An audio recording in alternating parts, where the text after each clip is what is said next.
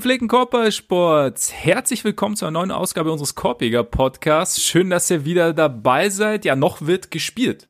Also größtenteils zumindest. Ne? Also ich meine, ein paar Spiele sind schon ausgefallen bzw. verschoben worden.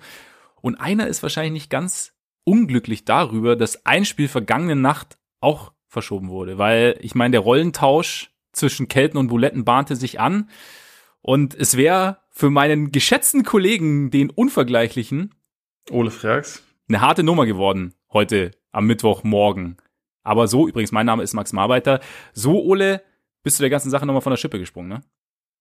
Ja, so, so in etwa. Also ich meine, die Celtics machen das schon richtig. Die sind jetzt durch diese Absagen quasi rückwärts auf Platz eins im Osten gelandet. Und äh, ich weiß nicht, wobei, ich habe heute noch gar nicht die Standings gecheckt, aber zumindest ist ihre Bilanz ja nicht schlechter geworden. Und das ist halt. äh, Haben sie vielen voraus. Das ist quasi Superbrain-Material. Deswegen nominiere ich auch Brad Stevens schon jetzt als, als Coach of the Year. Verdient hätte er es. Ja. Definitiv. Nein, aber im Ernst, es ist äh, die Situation, mal im Ernst, die Situation ist ernst tatsächlich in der NBA. Also man, man spricht auch über neue Regelungen. Es gibt neue Regelungen tatsächlich. Jetzt gibt's ein neues Health Protocol. Also es, es man sagt so, sie, sie kreieren eigene Mini-Bubbles. Also die Spieler dürfen jetzt, ich glaube, für Mini, min, minimal, mindestens zwei Wochen dürfen sie eigentlich ihr Haus nicht verlassen, außer natürlich zum Training oder zum Spiel.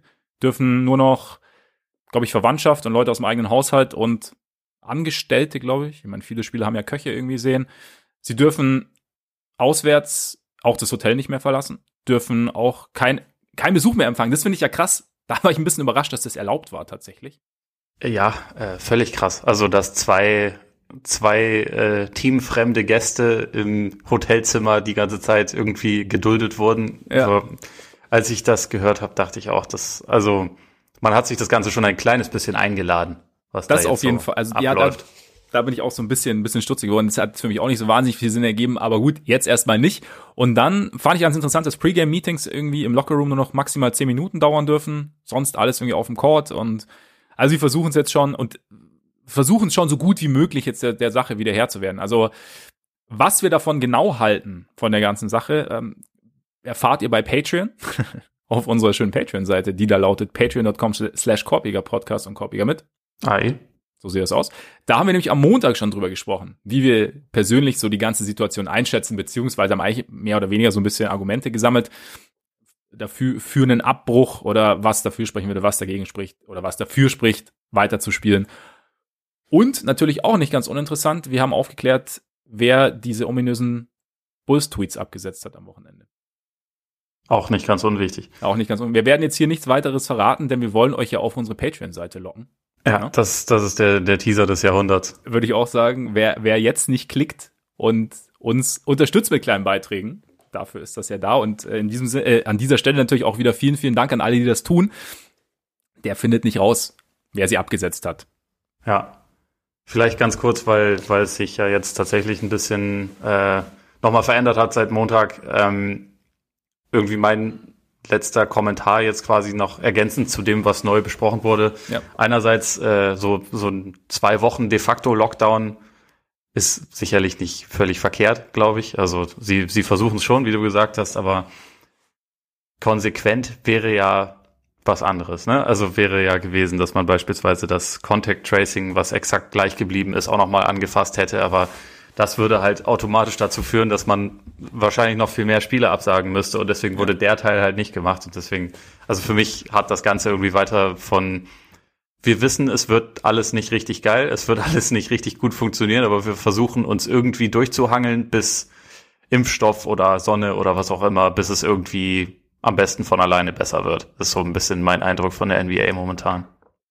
Ich glaube halt, also haben wir am Montag auch schon gesagt, ich glaube, das ist einfach auch irgendwo so ein bisschen Abwägen. Und jetzt versuchen sie es halt mal so und es ist schon immer so ein Ding, okay, man versucht wahrscheinlich so viel wie nötig irgendwie zu machen und überlegt sich dann, okay, was können wir aussparen, jetzt wie du sagst, so dieses Contract, warum, habe ich am Montag auch schon gesagt, Contract Tracing statt Contact Tracing. Also es geht um den Kontakt, nicht um den Kontrakt ob es besser wäre, ich meine, sie haben da ja schon einen großen, also sie versuchen da ja schon einiges, sie arbeiten ja auch mit Kinexon zusammen, eben was, was das angeht. Ne? Den haben wir, wenn ihr da noch Interesse habt, gerade an der Stelle, da haben wir vor ein paar Wochen, also glaube ich zum Beginn oder Richtung Bubble war das damals, ein Interview geführt mit einem Mitarbeiter von Kinexon, der uns die ganze Systematik von denen so ein bisschen genauer erklärt hat. Die sind ja auch ganz viel mit, also kommen aus dem ähm, Bewegungstracing auch bei den Spielern, sind, sind ähm, da analytisch auch, greifen den Teams unter die Arme. Und eben jetzt gibt's eben dieses, dieses Contact Tracing und da, ja, boah, keine Ahnung, also ich, wie gesagt, haben wir ja auch am Montag gesagt, ich glaube, sie versuchen schon verantwortungsvoll damit umzugehen. Also davon bin ich relativ überzeugt. Und was da jetzt genau die richtige Lösung ist, ist, ist glaube ich, schwierig, schwierig einfach einzuschätzen. Für mich klingt es auf jeden Fall sinnvoll zu sagen, jetzt die, die Kontakte außerhalb zu minimieren, zusätzlich zu minimieren. Wie gesagt, ich frage mich, habe mich dann gefragt, weshalb der ein oder andere Kontakt überhaupt möglich war davor. Aber jetzt halt mal sehen, wie sich entwickelt. Die ganzen Absagen jetzt, es sind natürlich auch so ein bisschen so Dominosteine, die fallen, ne? Von den, von den ganzen Infektionen, die man jetzt so, die man jetzt so hatte. Also dann ist natürlich das eine Team war mit dem Team in Kontakt oder bei dem einen Team hat sich jemand infiziert gehabt. Jetzt gibt es natürlich mehrere oder Contact Tracing führt jetzt dazu, dass man irgendwie noch mehr Spieler in Quarantäne bringen muss. Und von daher, naja, schauen wir mal, wie sich's entwickelt und ob wir weitermachen können. Ja. Und ich meine, was wir immer noch haben, sind krasse Highlights. Und deshalb eine Frage von mir jetzt so an dich. Hast du LeBrons unfassbaren No-Look-Dryer Dryer gesehen? ja, den habe ich gesehen. Ich bin immer noch hin und weg. Vor allem bin ich hin und weg, warum es ein No-Look-Dryer ist. Er hat doch hingeguckt beim Wurf, oder nicht? Beim Wurf ja. Und dann hat er sich umgedreht. Ja, eben. Aber ist nicht, No-Look-Pass ist doch auch nicht, wenn ich dich angucke, dir den Ball zu spielen und danach nach links guck, wenn du rechts stehst, oder nicht? Normalerweise ja. Äh, also grundsätzlich hast du recht. Und wenn du aber mal schaust, was irgendwie über House of Highlights oder, oder Bleacher Report oder was auch immer oder auch ESPN seit Jahren als No-Look-Pass alles durchgeht, dann muss man okay. das verifizieren, weil dann wird der Pass gespielt und dann guckt man nochmal in die andere Richtung und dann ist es, okay. ist es immer noch ein No-Look-Pass. Man hat sich von der, von der Grunddefinition ein wenig verabschiedet zugunsten ja. der großen Highlights. Ja, äh, Ich war also halt, ich merke schon, der alte Mann ist wütend. Der alte Mann ist sehr wütend. Der er, ja. er, er dreht sich fast schon in seinem Grab um, dass er sich gerade schaufelt. Nein, so alt ist er, so alt ist der Mann jetzt auch noch nicht. Nein, so alt ist er noch nicht. Aber es ist schon hart. Also ich finde heute, ich habe, wenn du so durchscrollst durch deine Timelines und halt, ich meine klar, man folgt ja irgendwie allen möglichen NBA, NBA TV, NBA Highlight, ESPN und so ähm, Accounts und man tut, ja, also war eine coole Aktion, fraglos, aber es ist halt irgendwo, ja, man, mir ist es mittlerweile fast ein bisschen too much und das bringt mich dann zu einer weiteren Frage und da bin ich halt, das habe ich, weil ich mir jetzt schon öfter mal gefragt habe, wir reden ja immer drüber, ob Michael Jordan im Twitter-Zeitalter genauso populär gewesen wäre. Ich komme immer mehr zu dem Schluss, dass ich glaube, dass es gewesen wäre, weil ich meine, alles, was der, überleg mal, wie, wie diese ganzen Geschichten, wie sein, sein Freiwurf mit geschlossenen Augen, wie der rauf und runter gespielt worden wäre, dieses, oder wenn er also den Finger shakt, also wir, wir sehen ja, sehen es ja jetzt auch noch oft genug, aber ich meine, diese ganzen Highlights, und wenn Michael Jordan da wieder irgendwie einen Rekord aufgestellt hätte und jeder Account alles durchgekaut hätte und irgendwie historisch Vergleiche gezogen hätte und was auch immer. Also ich meine, du hast natürlich das Persönliche, aber das Sportliche, glaube ich, könnte ich, denke ich mir immer mehr, wäre wahrscheinlich in den sozialen Medien auch extrem gepusht worden. Ja, also ich glaube, dass äh, was es halt auch gegeben hätte, wäre diese Gegenreaktion, die, äh, die alte, ja. alte Leute wie du bei die, LeBron Meine ne? Gegenreaktion, ne? ja. Genau, vielleicht, die, vielleicht die hätte es halt auch gegeben. Die, die gab es, glaube ich, damals halt vielleicht nicht so stark, aber grundsätzlich glaube ich auch, sein Spiel wäre insofern und seine Highlights wären unglaublich gut gealtert. Die Frage oder ließen sich unglaublich gut übertragen auf die heutige Zeit. Die ja. Persönlichkeit ist die spannendere Frage, aber was er so auf dem Feld angestellt hat, da braucht man sich, glaube ich, nicht. Äh, also da gibt's glaube ich, keine zwei Meinungen. Das wäre auch heute unfassbar populär. Und sein Spiel Deswegen finde ich es auch immer lustig, wenn die Leute über die Jahre gesagt haben, so, äh, pack ihn in die heutige, heutige Liga, dann hast du DeMar DeRozan. ja, genau. ja. Das ist äh, ja. doch vielleicht ein kleines bisschen äh, zu einfach gedacht. Nur ein kleines bisschen, nur ein ganz kleines bisschen. Aber gut, das war doch so ein Gedanke, der, also ich fand's jetzt, der Aufhänger kam mir jetzt ganz gelegen, weil ich, weil ich mir in den letzten Wochen schon ein paar Mal irgendwie, oder mir ist immer wieder, kommt es mir irgendwie so hoch. Also der Gedanke, nicht, ne? Weißt was ich meine? Aber ja, wäre interessant auf jeden Fall und ist auch gleichzeitig eine ganz gute Überleitung, weil sein, sein No-Look-Dreier hat LeBron getroffen gegen unsere Houston Rockets und unseren Freund James Harden. Und eigentlich, eigentlich hatten wir vor, um jetzt mal ganz kurz unser Programm euch zu schildern zum Start, über die Suns zu sprechen, über die Knicks zu sprechen, die Hawks, auch Hornets sogar, Charlotte Hornets heute, Freunde. Ja, und dann kommt James Harden.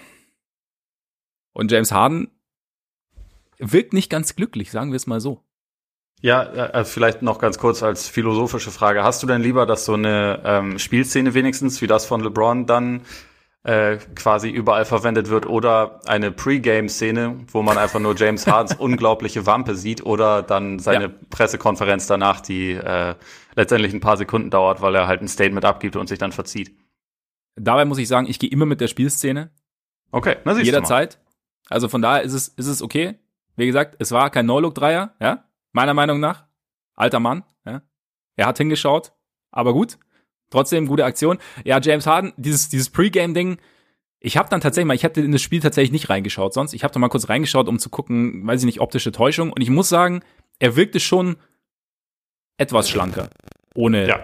seine acht Pullis hier scheinbar getragen hat. Oder was auch immer da drunter war. Oder irgendwie einen, ich weiß es nicht, Bauchwärmer oder so. Ja, also irgendwas hat er auf jeden Fall darunter versteckt. Ich weiß nicht, ob das Klamotten waren oder, oder vielleicht einfach noch ein Ersatzbart oder so, den, falls er sich noch einen ankleben müsste oder so, aber auf, auf jeden Fall versteckte sich da doch einiges. Er, also er sich in, ganz so wenig austrainiert, wie es in diesem Pre-Game-Video wirkte. Genau, in Uniform sieht er nicht komplett nur aus wie Rick Ross. Aber Nein. vor dem Spiel halt schon. Ja, so ist es, so ist es. Und ja, nach dem Spiel dann die Aussage, dass im Endeffekt, ja, in Houston, dass es irgendwie mehr oder weniger, also paraphrasiert, alles nicht zu retten sei und sie sei nicht gut genug. Und er habe ja wirklich alles getan. Und ja, so nach dem Motto, es, es sei Zeit weiterzugehen. Und da muss ich sagen, also in der Vergangenheit hat er sicherlich alles getan. Gleichzeitig, ich meine, die Thematik haben wir jetzt auch durchgekaut, haben die Rockets auch sehr, sehr viel getan, um ihm gewisse Dinge, also damit er so gut wie möglich aufgehen kann. Ich bin mir nicht sicher, ob er momentan alles tut, damit die Sache funktioniert. Ich weiß es nicht. Nee, also er hat der jetzigen Inkarnation der Rockets von Anfang an keine Chance gegeben. Ich glaube, das, das muss man schon festhalten. Und ich bin ja auch jemand, der ihn über die Jahre relativ oft verteidigt hat, auch wenn er, er hat fast alles getan. Er hat nie das getan, dass man sich auch ohne Ball in der Hand bewegen könnte. Den, den Teil hat er nicht gemacht, aber den ja. Rest, er hat wirklich viel gemacht und also Sportlich gab es über die letzten Jahre, zumindest in der Regular Season, nicht viel an ihm auszusetzen. In den Playoffs ist ein bisschen andere Geschichte, aber äh, wie gesagt, wenn er, wenn er das da dann sagt, das, das, da gehe ich schon mit. Aber in der aktuellen Situation und in der jetzigen Saison, das hat er einfach von Anfang an nicht gemacht. Also er hat das äh, durch eigenes Verschulden oder durch Absicht, je nachdem, wie man das, wie man das nennen will, hat er das Training Camp komplett verpasst, hat äh, ist verspätet zum Team gestoßen, hat dann natürlich keine, keine Chemie mit den anderen Leuten, die da so sind, hat, äh, also von dem, was man so von den anderen hört, er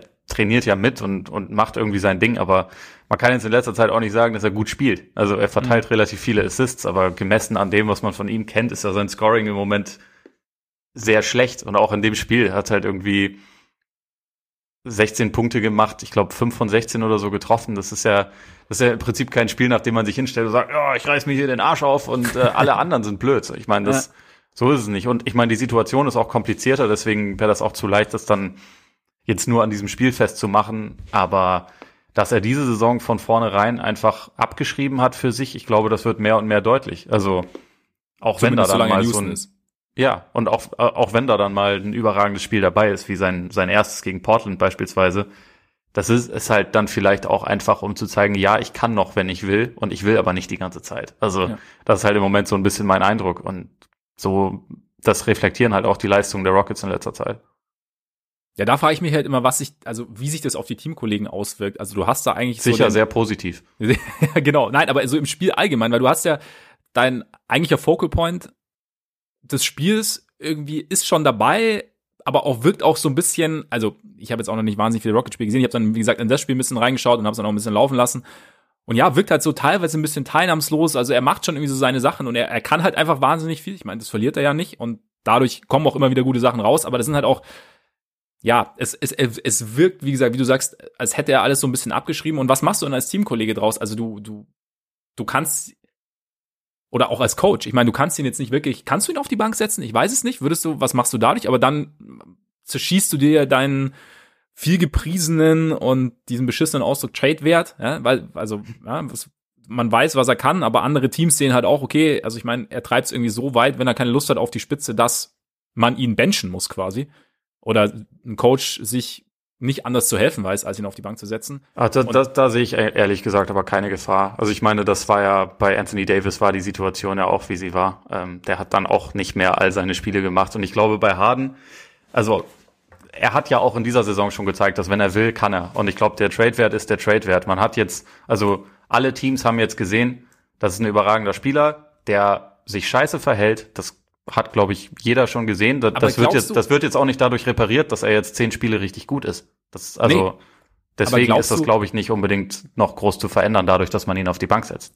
Aber glaubst du, dass es überhaupt keinen Einfluss hat, sein Verhalten, auf sein, auf, Doch, auf das, natürlich. Was, was Teams aber das Verhalten wird ja jetzt nicht mehr schlimmer. Ja, Oder, das stimmt, also, ja. beziehungsweise vielleicht schon, je nachdem, was jetzt noch kommt. Aber also das, was er im Moment macht, das ist ja, das passt ja im Prinzip einfach nur zu dem, was er vorher auch schon gemacht hat. Es ist, es ist zwar dann irgendwie krass, wenn er nochmal dann so eine Pressekonferenz gibt, wie er sie jetzt gegeben hat, aber so richtig doll überraschend ist es ja nicht. Und das, was er quasi fühlt, das weiß man ja alles. Also das wissen Mhm. auch alle Teams, die potenziell für ihn traden.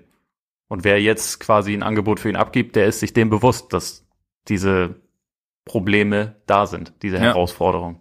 Ja, was, ja, es ist, es ist wahnsinnig schwierig. Ich meine, wie gesagt, man sagt dann immer so schön, okay, auf die Bank setzen oder Vertrag auslaufen lassen oder was auch immer. Aber ich meine, damit ist ja auch niemandem geholfen. Also das ist halt, das ist halt genau der Punkt. Und, und es ist halt dadurch, dass er halt einfach theoretisch so gut ist, es ist eine spezielle Situation. Und ich meine, ja, wie gesagt, ich, mich, mich nervt's einfach, weil, dass er, dass er getradet werden will, okay. Dass er diesen, dass er sagt, dass er damit auch an, ans Team herantritt und sagt, okay, ich habe so einen Vertrag unterschrieben und aber ich möchte weiterziehen, ist in meinen Augen okay. Ich finde halt das Verhalten einfach bitter und das und irgendwie ärgert's mich. Keine Ahnung, weil das halt irgendwie so dieses ich kann es mir erlauben, weil im Endeffekt verliere ich nichts. Ja, ich meine, wie du sagst, Teams sind wahrscheinlich weiterhin interessiert. Ich komme schon irgendwo unter. Ich meine, bezahlt werde ich sowieso. Und ja, im Endeffekt, was frage ich mich schon, was was soll das? Also was ist das? Was ist das für ein? Warum? also kann man sich kann man sich nicht irgendwie zusammenreißen? Kann man nicht einfach sagen, okay, tradet mich, ich verhalte mich trotzdem weiterhin einwandfrei und ähm, ja, ich muss ja nicht mal der Sache eine Chance geben. Es geht ja einfach nur darum, irgendwo sich ja auch seinen Teamkollegen gegenüber irgendwo normal zu benehmen und fair zu Ja. benehmen. Aber und das finde ich halt, und das, das ist, glaube ich, das, was mich am meisten stört momentan. Ja, einfach so eine, eine gewisse Professionalität wäre nett. Aber also ich habe auch das Gefühl, da ändert sich jetzt auch nichts mehr dran. Und die Frage ist halt Nee. einfach wirklich, wie die Rockets damit umgehen. Und ich finde es insofern schade, weil das Team es hätte Potenzial. Also es wäre jetzt kein Ja. Titelkandidat, aber wenn Harden in seiner Normalform irgendwie dabei wäre, dann ist das schon ganz interessant mit Wall so als als etwas andere Version von dem, was Westbrook letzte Saison eigentlich geben sollte.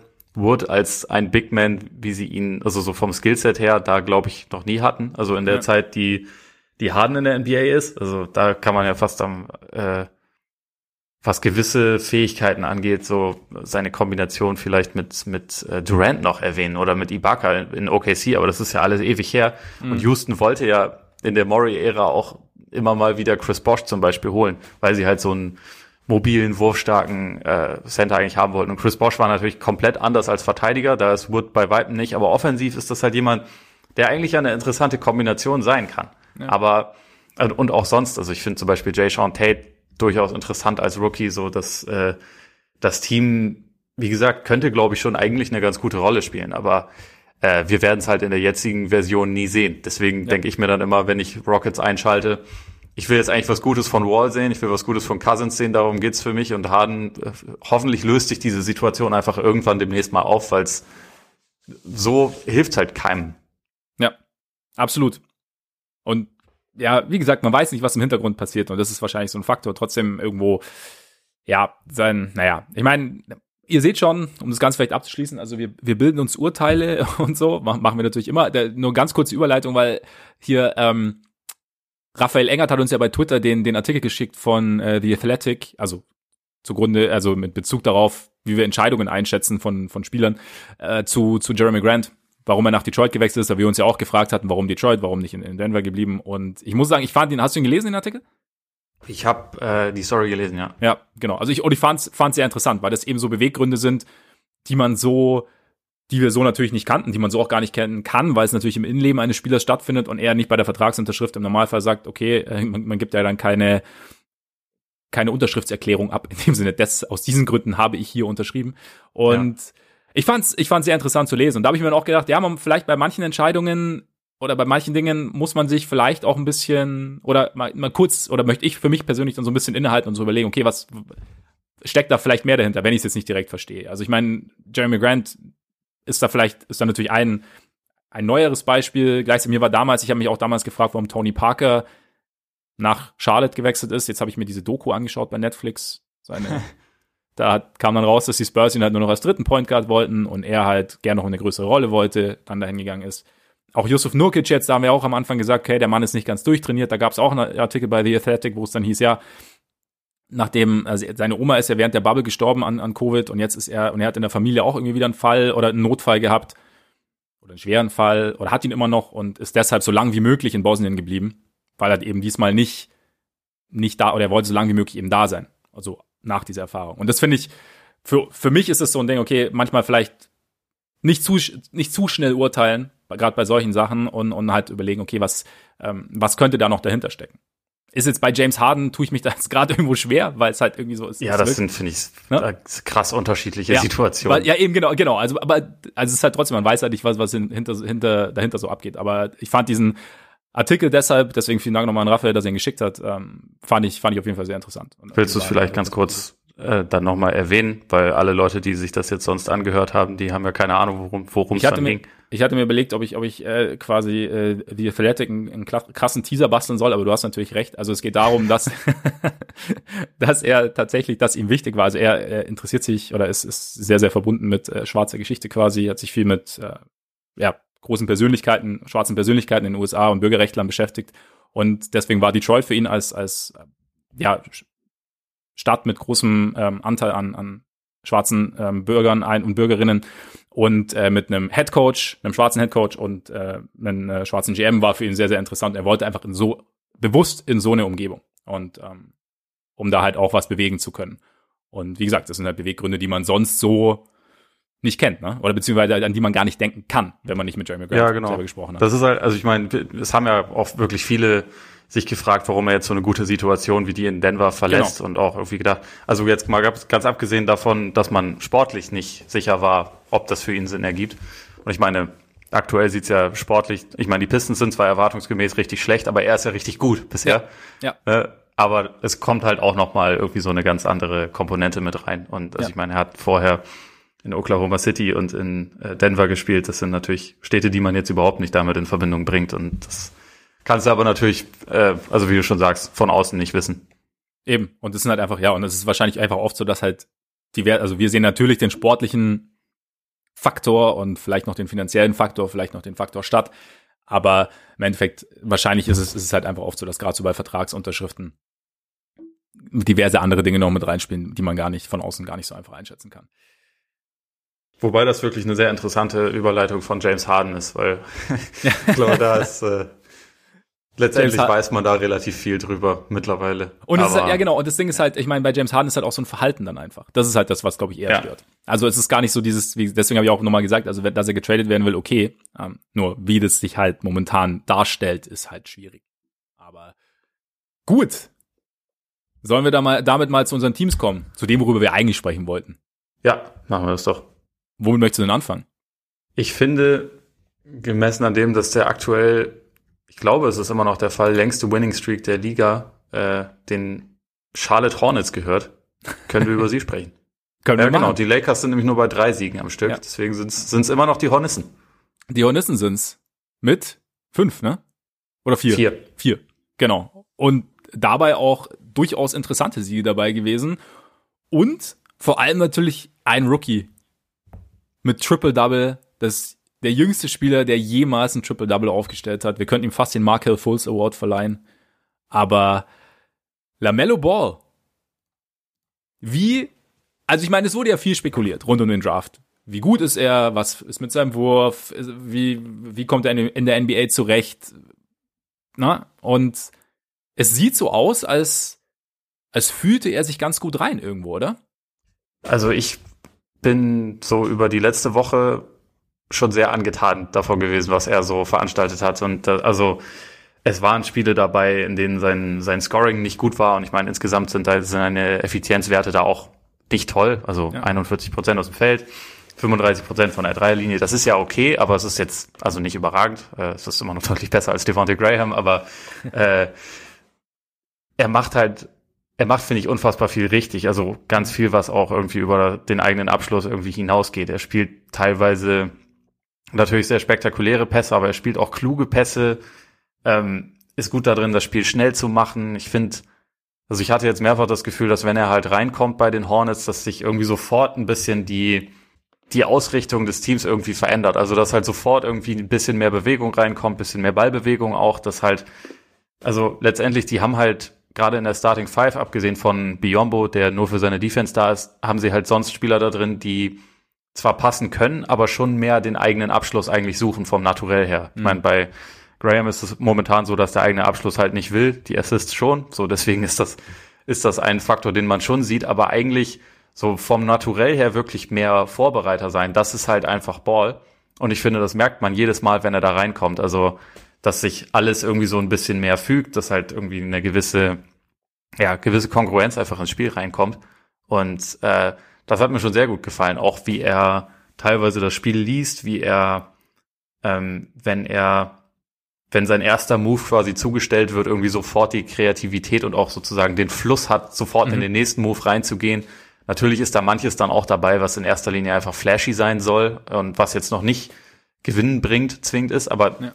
Überwiegend sind es halt schon sinnvolle Moves. Ich glaube, also sein, sein Defensiv-Rebounding ist auch ein absolut positiver Faktor und also bisher, was ich so gesehen habe, hat mich schon ziemlich begeistert, vor allem gemessen an meinen Erwartungen, weil ich dachte halt, es wird in seiner ersten Saison zwar viele coole Szenen geben für deine, für deine Lieblingskanäle auf Social Media mit No-Look-Pässen und so. Ja. aber, aber auch ganz viel, äh, wo man halt denkt, oh meine Güte, den Wurf nimmst du jetzt lieber nicht oder ähm, defensiv sieht das übel aus oder ist ja schon ein ziemliches Hemd, wie soll der jemals am, am Korb irgendwas finishen und ja. bisher überwiegt für mich halt ganz extrem das Positive und das hätte ich halt so früh nicht erwartet ist ja für die sozialen Medien auch tatsächlich schon so, so, eine, so eine Punchline geworden. Also ich sehe ganz oft jetzt, wenn irgendwelche Spieler, also natürlich bei mir gerade im Bulls-Kontext, wenn die einen, wenn die einen geilen Pass spielen, also Denzel Valentine hat vor kurzem auch so, so einen Fullcourt-Bounce-Pass gespielt und dann kommt auch gleich, wenn den Lamello Ball gespielt hätte, würden wir ihn überall sehen.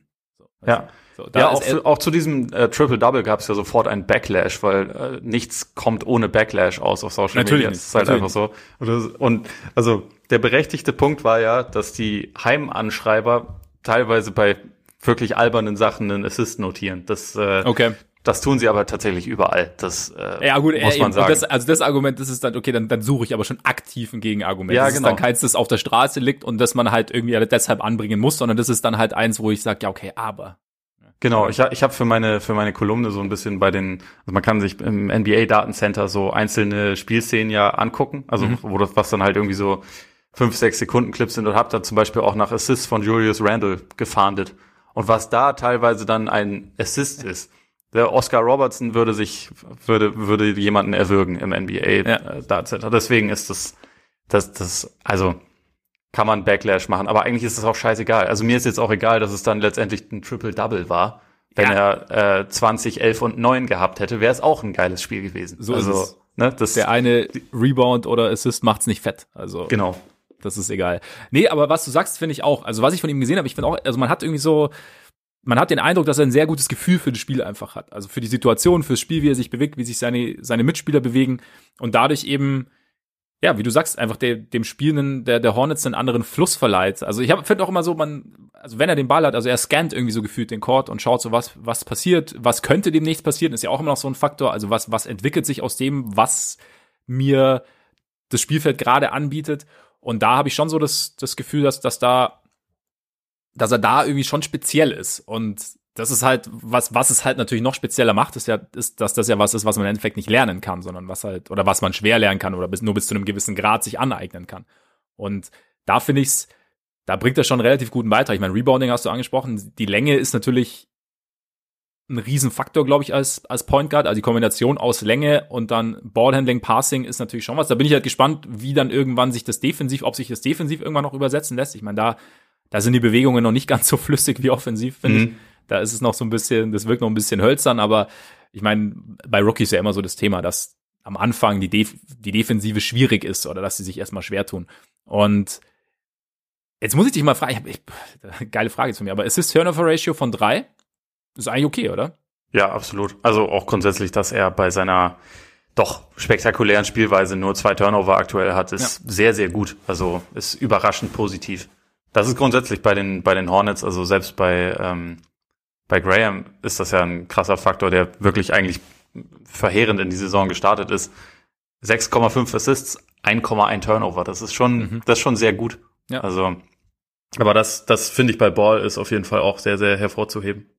Eben, also gerade für so einen eigentlich irgendwo flashy Player ist es nicht ganz selbstverständlich. Und dadurch sind auch die Hornets irgendwie so ein grundsolides Team geworden. Also auch ich meine, ein Faktor sicherlich auch Gordon Hayward. Also wenn man sich den mal anschaut, also klar, es kann mal wieder so, eine kleine, so einen kleinen Verletzungsschreck. Aber im Endeffekt momentan legt er aus dem, also seine Quoten gut 50 Prozent aus dem Feld, gut 40 Prozent von draußen, 93,2 Prozent Freiwürfe, also alles Career Highs. Nimmt dabei aber außer Freiwürfe so viel Würfe wie sonst noch nie. Hat gleichzeitig eine Usage, die, glaube ich, so hoch ist wie seit Utah-Zeiten nicht mehr. Also kommt nicht ganz ja. an die Utah-Zeiten ran, aber trotzdem fast so hoch. Ja, also er, er scheint sich relativ wohl zu fühlen in Charlotte und irgendwo gibt natürlich, also er ist jetzt als, als vielleicht Secondary Playmaker mit vier Assists, glaube ich, die er spielt. Da, glaube ich, für die Balance des Spiels auch nicht so unentscheidend und wirkt sich damit auch irgendwo dann, also gemeinsam auch mit Ball zum Beispiel, äh, positiv auf Terry Rozier aus, oder? Der sich ein bisschen mehr auf Scoring konzentrieren kann.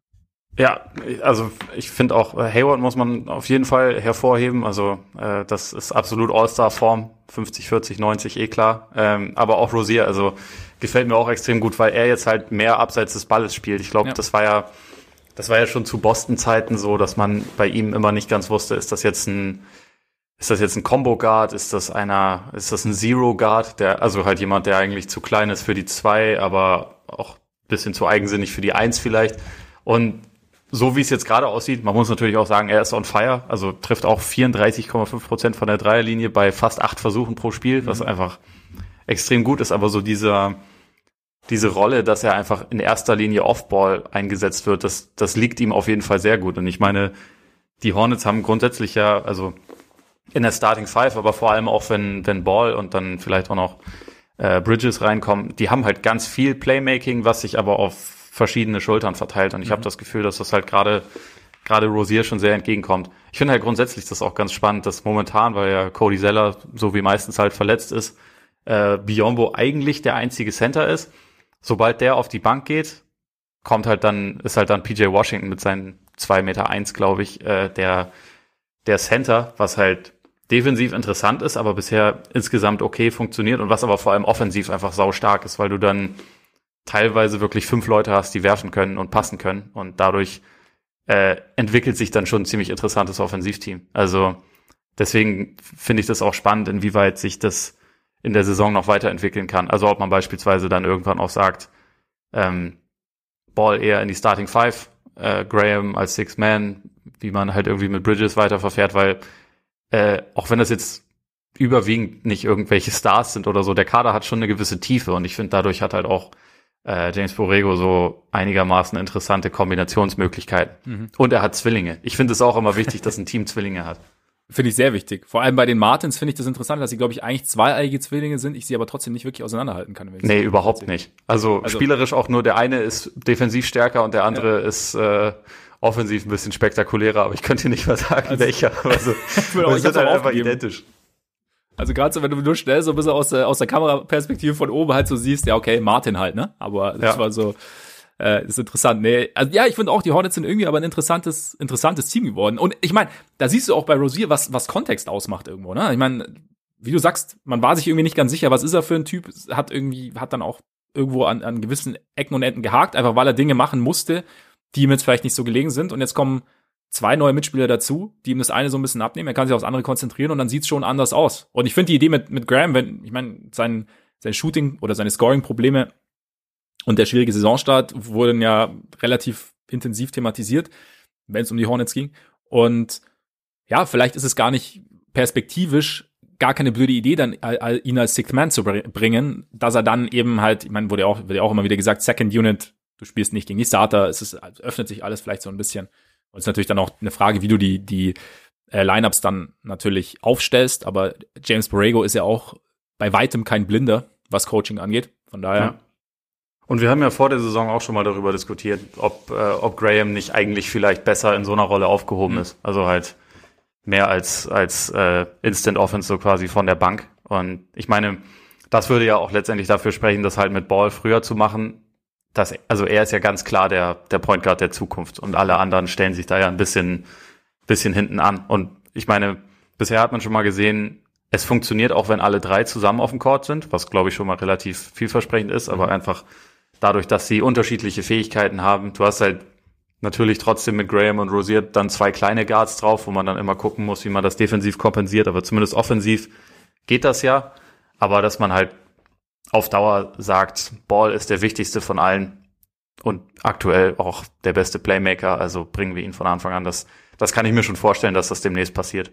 Wird bei mir auf jeden Fall dazu führen, dass ich mir die Spiele noch lieber angucke, aber es ist jetzt schon so, dass ich wirklich äh, diese Woche sehr positiv davon überrascht war, dass man sich ja. dieses Team echt gut angucken kann. Also auch nicht nur wegen ihm, sondern einfach grundsätzlich wegen so einem Fluss in der Offensive, den ich so nicht gesehen habe. Und ich meine, es, der Start war ja auch nicht so gut, aber die letzten Spiele waren jetzt halt, waren jetzt halt sehr gut. Sie sind beim Offensivrating aktuell immer noch nur auf Platz 20, aber ich kann mir vorstellen, dass das in nächster Zeit ein bisschen hochgehen wird. Sollten wir denn da so ein bisschen, bisschen Abbitte leisten nach unserer äh, Kritik während der Offseason? Oder allgemein einfach, weil ja die, diese, also natürlich der Hayward-Vertrag immer noch sehr dick, aber es wurde ja gefragt, okay, sie sind im Rebuild, sie haben irgendwie alle Möglichkeiten und jetzt verbauen sie sich, weil sie jetzt zu gut sind. Und natürlich kann man jetzt die Argumentation, sie sind immer noch zu gut, kann man natürlich weiterhin anbringen. Aber irgendwo, wie du sagst, ich meine, sie haben ein Basketballteam zusammengestellt, das Potenzial mitbringt, das auch irgendwie Spaß macht. Und ich meine, das ist ja irgendwie, ich meine, klar, Titel schön und gut, aber ich meine, es ist ja auch irgendwo, dass du dass du mithalten kannst, dass du ein gewisses Niveau bringst, dass du auch einen gewissen Spaßfaktor mitbringst, ist ja irgendwie auch was. Und ja, sollte, sollte man die, kann man die, oder sollten wir die Kritik vielleicht ein bisschen zurücknehmen aus dem Sommer?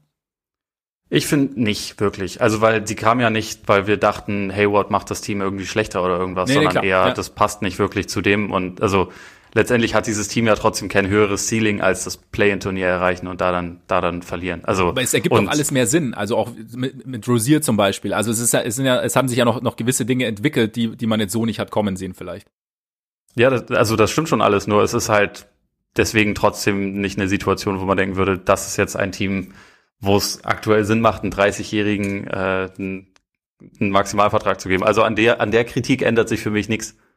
Ja, also deswegen sage ich ja, die Kritik so ein bisschen, zumindest ein bisschen runterschrauben quasi, weil wir sehen es halt immer nur aus der Perspektive, wie werde ich in kurzer Zeit, in so kurzer Zeit wie möglich, so gut wie möglich. Und die Hornets, wie du auch sagst, ich meine, du hast jetzt Lust, die Spiele dir öfter anzuschauen, du hast äh, es, es, es, die Entwicklung der einzelnen Spieler geht vielleicht ein bisschen schneller voran. Das sind ja auch Faktoren. Und klar, der Maximalvertrag bleibt ein Maximalvertrag. Und Gordon Hayward ist weiterhin 30 Jahre alt und hatte die eine oder andere Verletzung während seiner Karriere.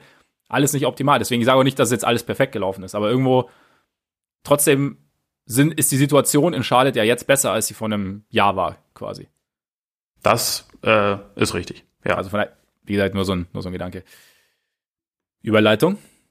Wo es auch besser läuft als vor einem Jahr, auch wenn es die letzten Spiele etwas schlechter lief als zuvor, in New York. Bei den Knicks. Thips Magic ist da und schon, schon geht was. Ich stelle das arg in Frage. ich, äh, ich möchte, also ich möchte die Hornets nicht zu positiv sehen, weil ich denke, wir haben sie jetzt zum perfekten Zeitpunkt erwischt und in ja, klar, einer Woche lass sie eine, lass sie eine 1-3 Woche haben, dann reden wir da auch schon wieder anders drüber. Bei den Knicks wiederum, da haben wir den perfekten Zeitpunkt verpasst. Wenn sie eine 1-3-Woche haben, reden wir wahrscheinlich gar nicht über die Hornets. Genau, aber wir hatten es ja vorher festgelegt. Ja, ja genau, genau. Deswegen, das war, das war nämlich auch wieder Superbrain. Ja, ja. Bei den Knicks aber, wie gesagt, da haben wir den perfekten Zeitpunkt verpasst, weil der ja. war letzte Woche. Da waren, stimmt. da waren alle auf dem, auf dem Knicks Hype Train und äh, jetzt haben sie dreimal in Folge verloren, auch äh, deutlich. Unter gegen anderem uns, gegen unsere, unsere Hornissen, aber auch gegen die Nuggets und gegen OKC, also jeweils mit, mit über zehn. Und nachdem sie vorher einen drei Spiele Winning Streak hatten und jetzt einen drei Spiele Niederlagen Streak hatten, was hältst du denn für aussagekräftiger bei diesem Team? Wahrscheinlich. Mal ganz simpel gefragt. Langweilige Antwort, aber tatsächlich die Mitte mit, Ten mit Tendenz zur Niederlage.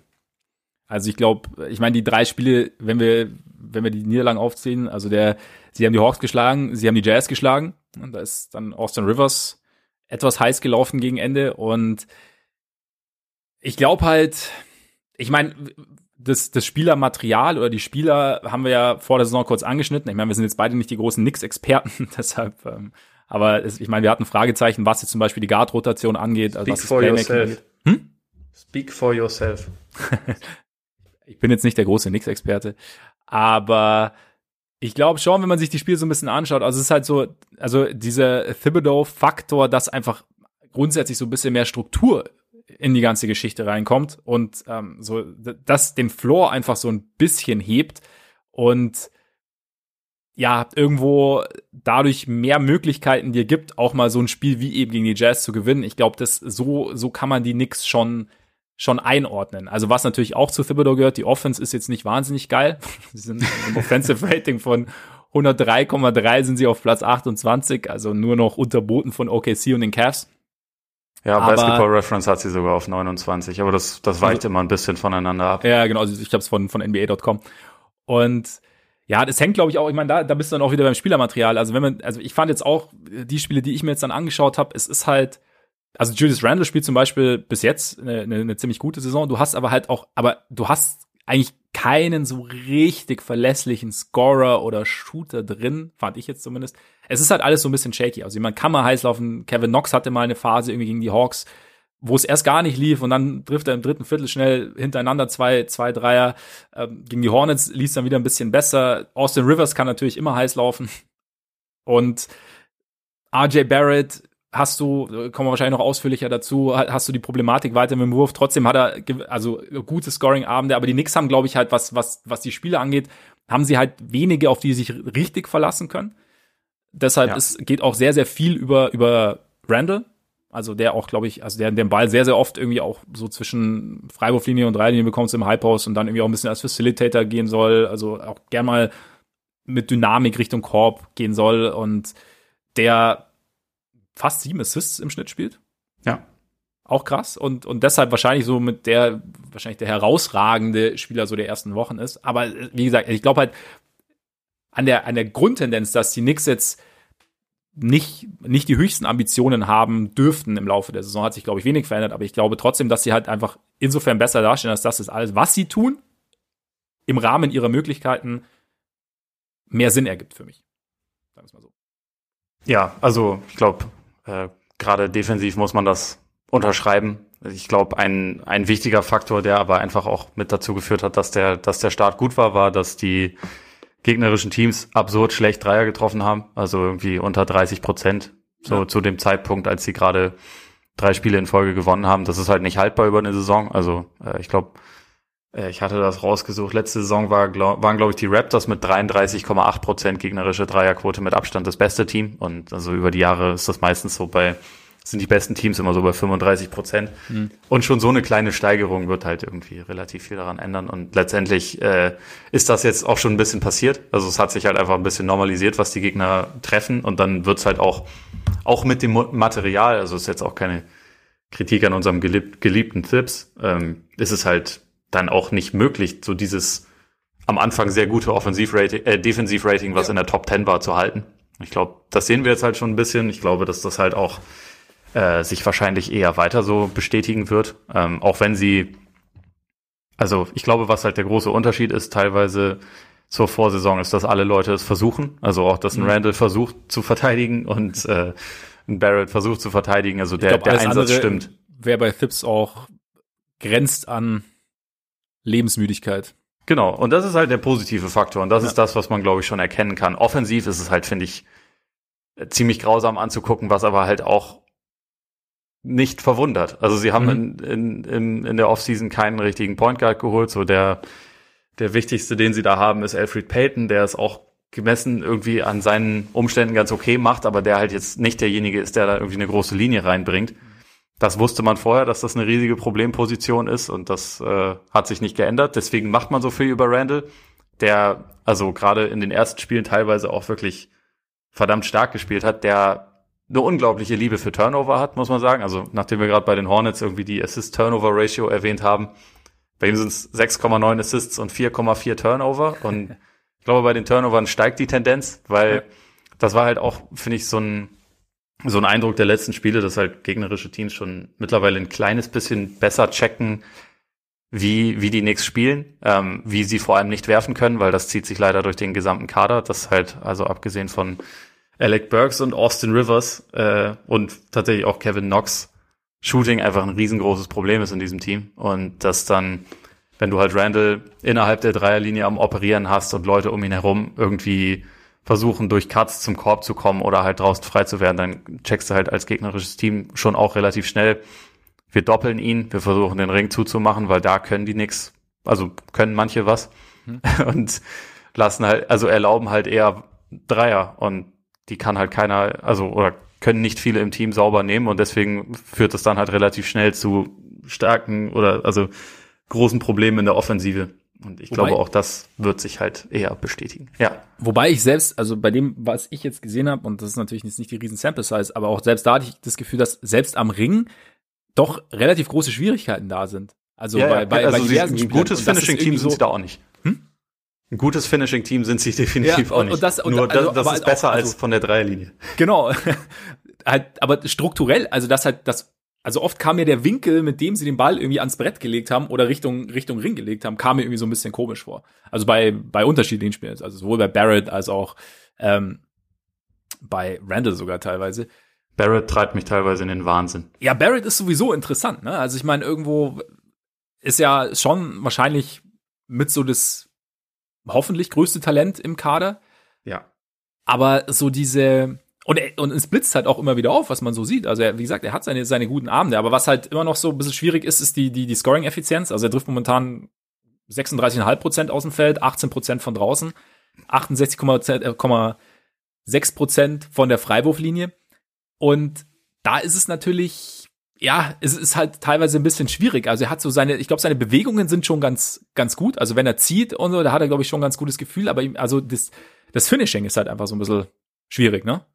Ja, also er, er hat gefühlt fast alle Moves im Arsenal, aber er kriegt selten hin, sie auch wirklich dann umzusetzen. Und was er teilweise an, an Korblegern auch daneben setzt, weil er es irgendwie den Winkel nicht richtig berechnet, da stellt man teilweise schon in Frage, also woher das kommt, also vor allem, weil es so häufig passiert. Also eine Assoziation, die ich damit tatsächlich hatte, war Yusuf Nurkic, weil der halt auch teilweise bei Korblegern so Stimmt, ja. völlig blind auftritt, aber das sollte bei Barrett eigentlich nicht der Fall sein.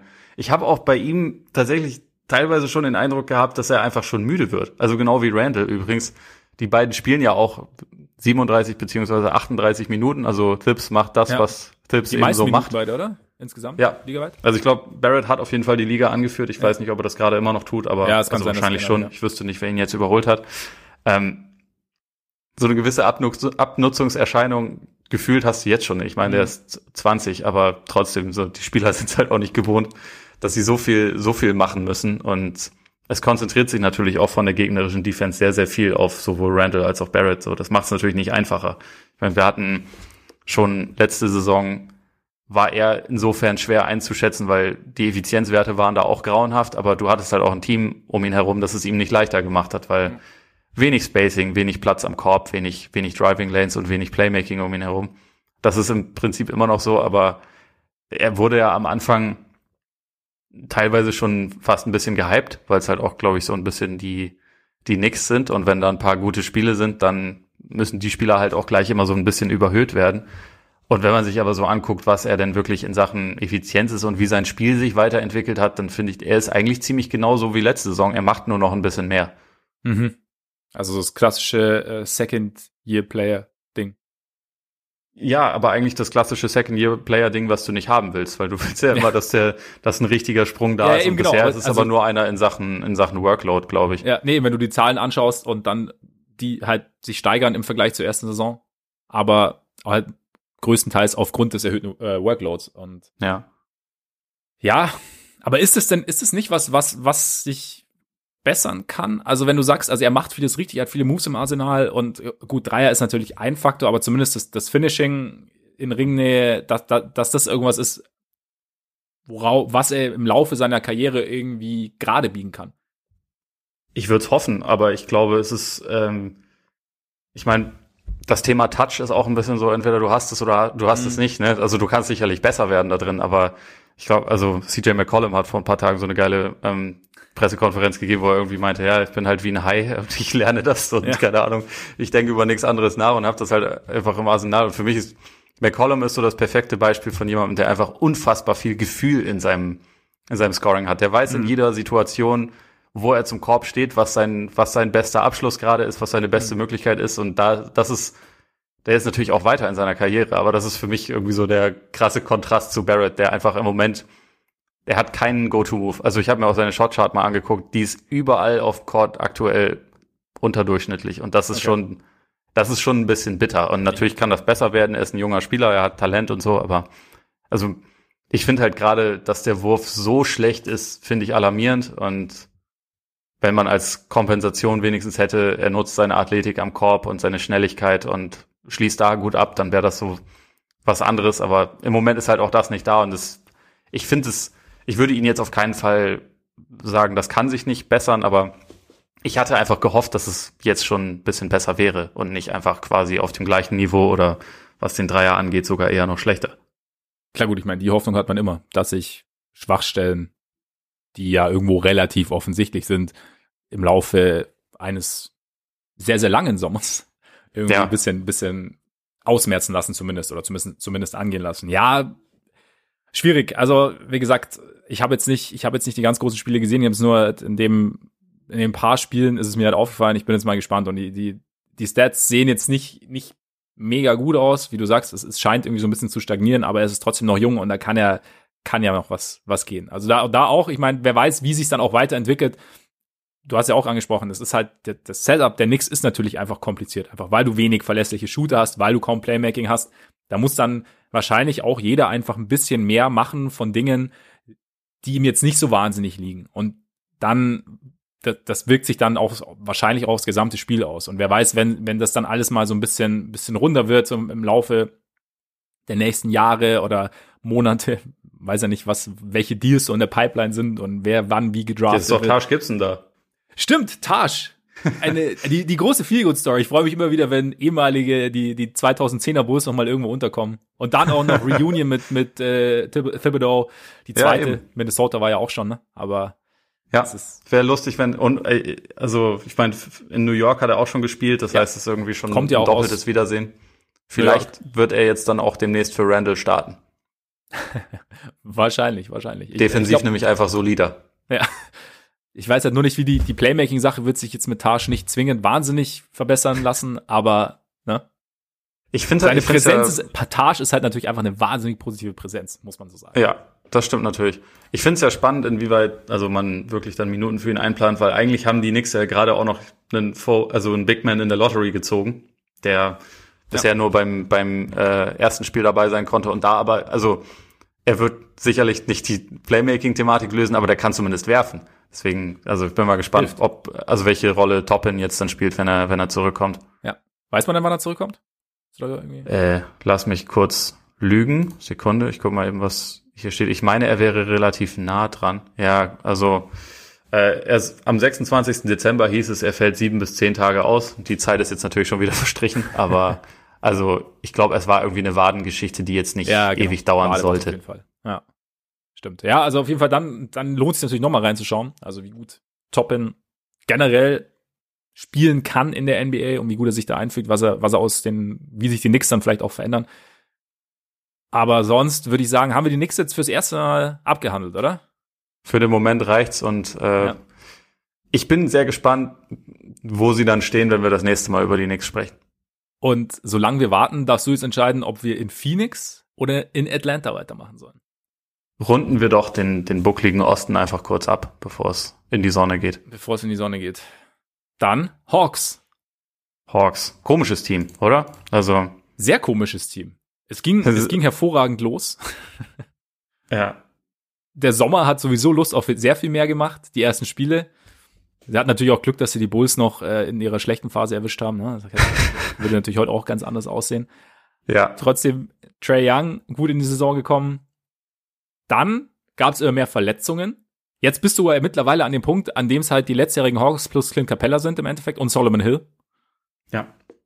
Weil alle Neuzugänge momentan verletzt sind. Also Gallinari ist ja schon länger raus, Rondo, Chris Dunn und jetzt eben auch noch Bogdan Bogdanovic, der sich am Knie verletzt hat, eine Abrissfraktur mit Knochenprellung und Entzündung. Ja, und das war der einzige Neuzugang, der bisher überhaupt Teil der Rotation war, ja. so richtig, ne? Also ja. das war der einzige, der wenigstens neun Spiele gemacht hat. Genau, aber auch so ein bisschen Probleme hat reinzufinden. Dann jetzt, glaube ich, das Spiel kurz bevor er sich verletzt hat, das erste Mal äh, gestartet für Cam Reddish. Und jetzt eben, man weiß nicht genau, wie lange er ausfällt. Also da auch bei The Athletic gab es einen ganz interessanten Artikel, weil sie mal mit einem Arzt gesprochen haben, der mal erklärt hat, was es überhaupt für eine Verletzung ist, weil ich hatte das tatsächlich auch noch nicht gehört. Eine Abrissfraktur. Und scheinbar ist es irgendwie, dass halt ein Band im Knie so stark überdehnt wird, dass es ein Stück vom Knochen absprengt. Und so wie es momentan dargestellt wird, anscheinend ist es halt, also geht es halt auch mit einer Bänderdehnung einher und aber es scheint nicht gerissen zu sein. Damit und es scheint, er scheint ja auch keine OP zu brauchen. Von daher mal schauen, wann er jetzt zurückkommt. Aber das große Thema ist natürlich auch der Leak aus, den, aus der Teambesprechung. Mhm. John Collins scheinbar gesagt, dass er nicht ganz so zufrieden ist mit den Touches, die ihm der Kollege Trae Young verschafft. Also, dass Trae Young noch gern öfter zu ihm passen würde. Und also ganz ehrlich, als ich es gehört habe, habe ich mir gedacht, hey, ja, wann sowas ansprechen, wenn nicht in einem, in einem Team-Meeting, wo es genau um solche Dinge geht. Ich frage mich halt, wie es an die Öffentlichkeit kommen konnte. Ja. Das, das ist die größere hast Thematik. Du, hast du die Ratte Augen. schon identifiziert? Ich, ich nicht. Ich bin noch nicht investigativ tätig geworden. Du? Bitter. Nee, nee, ich habe auch gedacht, ich, ich halte mich da diesmal von fern. Aber also ich fand es auch interessant, weil so wie sich das zumindest anhörte, war das ja nicht so, dass Collins irgendwie aggressiv ihn angeschnauzt hätte oder ja. gesagt hätte, hier so geht's ja gar nicht, sondern eher, also es las sich zumindest so, als wäre es eher konstruktiv gemeint gewesen. Ja, und dann ist es natürlich Problem. genau und auch eins, was man also worüber man diskutieren kann, aber was, was ja vielleicht schon verständlich ist. Ne? Ja. Ähm, ja. Und insofern ja eigentlich ein legitimes Thema, aber das dann halt das erstens sofort durchsickert und zweitens halt Young im nächsten Spiel dann alle Würfe verweigert, ähm, weil er nicht als Egoist gelten will. Äh, das ist natürlich dann ein ziemlich problematisches Zeichen. Und ich meine, Young hat, bevor er jetzt dann in dem Spiel gegen, lass mich kurz lügen, äh, gegen die Sixers, also beziehungsweise gegen den Kadaver der Sixers äh, wieder wieder wieder gut gespielt hat, hat er, also war er in, in so einem Slump tatsächlich ja. und das ist halt nicht so gesund. Ne? Also man sollte irgendwie meinen, dass gerade auch bei jungen Spielern das möglich sein sollte, dass man da halt irgendwie eine Dynamik anspricht und äh, auch Kritik üben kann. Ja. Und also gerade wenn man, wenn man Young und Collins sieht, die spielen ja schon jetzt das dritte Jahr zusammen, haben teilweise auch schon sehr gut zusammengespielt. Und Collins sagt ja auch, das ist irgendwie mein, mein Bruder, äh, wie auch immer, dann ja. ähm, sollte man ja eigentlich davon ausgehen, dass man da irgendwie gesund und äh, konstruktiv, äh, konstruktiv drüber sprechen kann. Und danach sieht's halt nicht aus und das, das wundert mich dann doch. Und das lässt einem halt auch so ein bisschen an diesem erst ja sehr explosiven und guten Saisonstart der Hawks so ein bisschen zweifeln, wo sie halt äh, vier Siege aus fünf Spielen ge geholt haben. Ja. Danach kamen jetzt dann erstmal vier Niederlagen am Stück, bevor sie halt den einen Sieg wieder geholt haben. Und jetzt, ich finde das im Moment sehr schwer zu bewerten, wo es denn jetzt eigentlich hingehen soll für dieses Team. Ja, also einerseits natürlich einfach, weil viele von denen, von denen man sich erhofft hat, dass sie sich auch wirklich stark verbessern werden, einfach fehlen momentan. Also ich glaube, Capella hat wahrscheinlich schon einen ganz, ganz positiven Eindruck, äh, Einfluss. Definitiv. Aber um nochmal zu der, zu der Young Collins Geschichte zurückzukommen, also wie du sagst, also ich finde es ja legitim, vor allem auch aus der Perspektive, dass, also klar, bei Collins ist momentan natürlich die Frage, er hat ja seine Vertragsverlängerung im Sommer ausgeschlagen oder er hat das Angebot der Hawks nicht angenommen. Vier Jahre 90 Millionen oder so wenn ich jetzt nicht ganz lüge. Ich glaube auch, ja. Er hat, er hätte halt gerne einen Max-Vertrag gehabt, hat dann gesagt, okay, diese Saison ist jetzt quasi, versuche ich jetzt mir diesen Max-Vertrag zu erspielen. Es gibt natürlich, man, man fragt sich natürlich, ist er ein Max-Player? Wird er ein Max-Player, wenn das noch nicht ist? Und da ist es natürlich hilfreich, wenn er genügend Touches bekommt, um das zu zeigen. Gleichzeitig könnte man sich natürlich auch überlegen, wie du sagst, es gab ja gute Ansätze in den letzten Jahren zwischen Young und Collins. Und dann ist natürlich die Frage, sollte Collins bleiben? Und sollte man mit Collins dann doch noch am Ende verlängern? Und die Hawks waren ja daran interessiert, mit Collins zu verlängern, ergibt es dann nicht also dann ist ja, ist ja sowas eigentlich gerade konstruktiv zu sagen, okay, hier hakt's momentan, wir wollen langfristig was, was Gemeinsames aufbauen, gemeinsame Synergien schaffen, auf dem Feld irgendwie so gut wie möglich eine Einheit bilden sozusagen. Und hier momentan sehe ich als John Collins noch eine Schwierigkeit. Also, man war jetzt natürlich nicht bei dem Gespräch dabei, aber wie du sagst, es scheint ja, was man gehört hat, eine reine Basketballdiskussion gewesen zu sein. Ja, und jetzt bist du halt an dem Punkt, wer weiß, vielleicht, das kann natürlich auch sein, dass, dass Young im ersten Moment halt so ein bisschen, bisschen eingeschnappt war, sich das aber auch widerlegt und am Ende funktioniert es dann irgendwie besser. Ich weiß es nicht. Also da ist natürlich, das ist jetzt, das gilt jetzt natürlich zu beobachten, ne? Ja. Und gibt natürlich der ganzen Geschichte doch mal eine, eine zusätzliche, eine zusätzliche Komponente.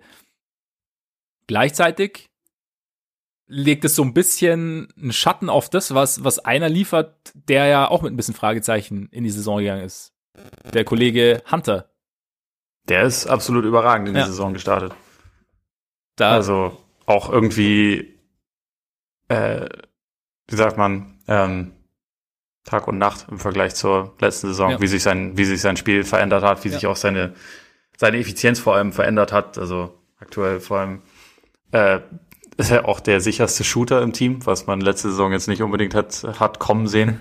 Muss man ja noch mal erwähnen, dass Young im Moment nur also nicht mal 30 Prozent seiner Dreier trifft ja. und auch für seine Verhältnisse nicht viele nimmt, also nur unter sechs. Äh, Hunter nimmt knapp fünf, trifft 34,5 Prozent davon, trifft aber auch am Korb seine Würfe. Also ne? bitte 43,5. Ja, was habe ich ja. gesagt? 34,5. Ja, äh, 43,5. Ja. Sorry. Ähm, er trifft aber auch am Korb irgendwie aktuell 70 Prozent, was ja. halt auch irgendwie ein riesiger Unterschied ist zu, zur letzten Saison. Und ich habe kommt Gefühl, zum Korb. Genau, bewegt sich mit Ball in der Hand viel besser, irgendwie auch viel selbstbewusster. So letzte Saison war das irgendwie fast jedes Mal, wenn er selber dribbeln musste, war die Turnover-Gefahr ziemlich hoch. Das ist aktuell nicht der Fall und insofern, das sieht jetzt einfach wie ein, wie ein richtig guter Flügelspieler aus und so mhm. ist ja letztendlich auch äh, der Grund, warum man so jemanden dann an Position 4 pickt, aber danach sah es halt letzte Saison einfach noch nicht zwingend aus, wo man halt dachte, okay, defensiv sind da schon Ansätze da, aber offensiv sehr roh für jemanden, der schon ein bisschen älter war, als er in die Liga kam. Und jetzt aktuell, wie gesagt, da lässt eigentlich nicht viele Wünsche offen für einen Rollenspieler auf dem Flügel, der vielleicht sogar noch ein bisschen mehr kann. Der ist eigentlich im Endeffekt genau das, was die Hawks ja gern hätten auf der Position. Also ja. 3D beziehungsweise 3D Plus mehr oder weniger, der dann der theoretisch auch gut in ein Korsett aus, aus Young und Collins passen könnte. Ja, wie gesagt, je nachdem, was, was mit Collins halt ist, wie sich das jetzt im Laufe der Saison entwickelt. Ansonsten, ja, wie gesagt, es ist, es ist irgendwo schwer, schwer aus den Hawks halt was zu machen, einfach weil momentan halt von dem, was man eigentlich irgendwann sehen sollte, weil man das momentan einfach noch nicht sehen kann, einfach weil so viel fehlt. Ne? Und dann Young ist natürlich, ist Young ein spezieller Star, um mit ihm zusammenzuspielen als, als Mitspieler? Ein bisschen sicherlich. Also ich glaube, er ist jetzt zwar bei weitem noch nicht so die, diese harten Kategorie, wo halt die Mitspieler in erster Linie zuschauen, aber so den, diese Bewegung abseits des Balles ist jetzt bei ihm auch nicht was, was man so wirklich gesehen hat und äh, etwas, woran er, denke ich, einfach noch ein bisschen mehr bisschen mehr arbeiten muss. Also Aber was halt mehr in diese Offense mit rein integriert werden muss. Ich hatte jetzt gerade in einem der letzten Spiele, jetzt hatte ich zumindest den Eindruck, dass es ein bisschen mehr geworden wäre, dass er so ein bisschen mehr bewegt. Da gab es so ein paar Aktionen, wo er sich dann in die Ecke geschlichen hat und dann, dann den Kickout bekommen hat und so. Und, ja, ich meine, es ist, es ist mehr als letzte Saison. Ja. Da war das ja grundsätzlich, da hatte ja auch keiner außer ihm quasi Playmaking-Skills, also vielleicht noch ein ganz bisschen Kevin Hurter. Das sollte jetzt anders sein. Mhm. Äh, es hat sich zwar durch die Ausfälle noch nicht so richtig gut umsetzen lassen, aber ich meine, Hunter darf jetzt auch gelegentlich den Ball führen und, und Hurter darf auch gelegentlich den Ball führen. Bogdanovic durfte und Rondo kommt ja auch demnächst. So, die Möglichkeiten sollten ja schon da sein. Ich finde einfach nur bisher ist jetzt noch nicht so viel passiert. Und ich glaube, in den normalen Possessions, wo er halt den Ball bringt und kreiert, ist es halt schon so, dass er relativ lange in Ballbesitz ist und dann den Pass spielt, damit jemand anders abschließen kann. So, mhm. also ich glaube, das ist schon etwas, woran man sich gewöhnen muss, wobei ich das jetzt auch nicht verurteilen will. Ich meine, bei Doncic ist es nicht anders und der macht es auch nicht ganz schlecht. Und ja. Trey Young ist ja eigentlich auch, also offensiv ist das ein sehr, sehr guter Spieler. Das heißt nicht, dass der perfekt ist, aber eigentlich ist ja dann sehr, sehr viel schon da, womit man arbeiten kann es ergibt Sinn, also bei all, bei seinem kompletten Skillset offensiv ergibt es ja schon Sinn, ihm den Ball viel zu geben. Einfach weil er ja. eben auch seine Mitspieler einsetzen kann, weil er Fouls ziehen kann, weil er von ganz weit draußen werfen kann, wobei ich diese, diese, diese ganz langen Dreier bei ihm manchmal so ein bisschen random finde. Das kann aber auch einfach nur meine, mein subjektiver Eindruck sein. Ich sag dir, warum das der Eindruck ist. Weil es bei ihm aussieht, als hätte er nicht die Kraft dafür. Also wenn die reinfallen, dann, dann finde ich das immer irgendwie abgefahren. Mhm. Aber es sieht, also er, er, er hat halt irgendwie dabei so eine, so, so eine Wurfbewegung, wo es halt ein bisschen aussieht, als würde so ein 14-Jähriger den Wurf nehmen. Und da sagt man sein, ja immer, ja. Macht das nicht, weil damit macht ihr euch den Wurf kaputt. Ja. So, weil ihr da viel zu viel Kraft aufwenden müsst. Ja. Und bei Young ist das natürlich eigentlich nicht der Fall, aber es sieht so aus. Das kann, das kann gut sein, dass irgendwas, ja, dass, dass, dass das einen so ein bisschen, bisschen aus dem Konzept bringt als Zuschauer irgendwie. Aber ja, es ist interessant. Ich meine, wir wussten, dass die Hawks eins der unterhaltsameren Teams sein dürften, während, also schon vor der Saison, oder was heißt, wir wussten, wir haben es uns ausgemalt und jetzt gerade aus anderen Gründen, aber mhm. ja, es, es bleibt spannend, je nachdem wir noch zurückkommen. Ich meine, Kevin Hörter hast du ja schon uns angesprochen, bei dem läuft es ja zumindest, was den Wurf angeht. Auch ein guter, also auch ein Faktor. Ähm, jetzt die Frage, Cam Reddish blitzt eher so ein bisschen auf hin und wieder, würde ich sagen, was ich jetzt gesehen habe. Ja, die Quoten sind halt übel, aber äh, er hat teilweise so Moves drin, wo man denkt, so da, da, da schlummert noch einer. Schlummert und defensiv was, ja, gefällt genau. er mir eigentlich auch ganz gut. Hm? Defensiv gefällt er mir ja. eigentlich auch ganz gut. Ja, nee, auf jeden Fall. Und von daher, wir bleiben dran. Oder hast du noch irgendwas zu den Hawks zu sagen? Ich glaube eigentlich nicht. Ich finde, die sollen sich zusammenreißen, weil eigentlich haben die schon relativ viele Teile für ein gutes Team. Ja. Ähm, und ja, also eigentlich sind sie noch nicht an dem Punkt, wo die, die krassen Superstars irgendwelche Ansprüche anmelden müssen, sondern eher, wir sind jung, wir haben noch nie irgendwas gewonnen, lass jetzt uns mal vielleicht zusammenreißen und schauen, ob wir diese Saison irgendwas, irgendwas reißen können. Also ja. letztendlich würde mir das vollkommen reichen. Finde ich, ja, die sind noch nicht an dem Punkt, wo James Harden und Russell Westbrook überlegen, ob es so gut zusammen funktioniert. die sind noch, äh, alle noch relativ neu in der Liga und ich glaube auch, also ich habe zumindest auch die Hoffnung, dass sie das auch reparieren können, was da bisher, was da bisher irgendwie so ein bisschen im Argen ist. Ich denke auch, gerade wie gesagt, weil es nicht auf persönlicher Ebene ablief, sondern halt auf rein professioneller quasi und das sollte dann ja irgendwie, sollte zu kitten sein. Ja, dann kommen wir damit zu den Suns, würde ich sagen, die eigentlich ganz untypisch, weil eigentlich geht im Osten ja die Sonne auf, ne? Während ihres East Coast Eastern Conference Trips momentan so ein bisschen Probleme haben. Zwei der letzten drei Spiele verloren und durchaus überraschend eins gegen die Pistons in Detroit, eins gegen die Wizards in Washington, zwischendrin natürlich gegen die Pacers gewonnen, weil die ja auch mit Abstand das stärkste Team von diesen drei sind. Und die Suns haben bis dahin ja sehr, sehr stabil gewirkt und ich sehe sie auch weiterhin als sehr, sehr stabil und sehr, sehr gut. So ganz kurz schon mal vorab. Aber machst du irgendwas aus diesen drei Spielen jetzt oder wie, wie schätzt du die Suns momentan allgemein ein? Ich glaube, Monty Williams hat das ja auch gesagt, dass im Moment so ein bisschen das Problem ist, dass die Starting Five teilweise nicht so gut reinkommt und äh, dass das dann irgendwie im Laufe des Spiels sich irgendwie so ein bisschen austarieren muss. Und also eigentlich gerade in den ersten Spielen hatte ich den Eindruck, dass das halt die größte Stärke der Suns ist, dass sie so, dass sie halt nicht darauf angewiesen sind, dass jetzt Paul super spielt oder Booker super spielt oder, mhm. oder Aiton, sondern dass es halt so aus der Tiefe kommt.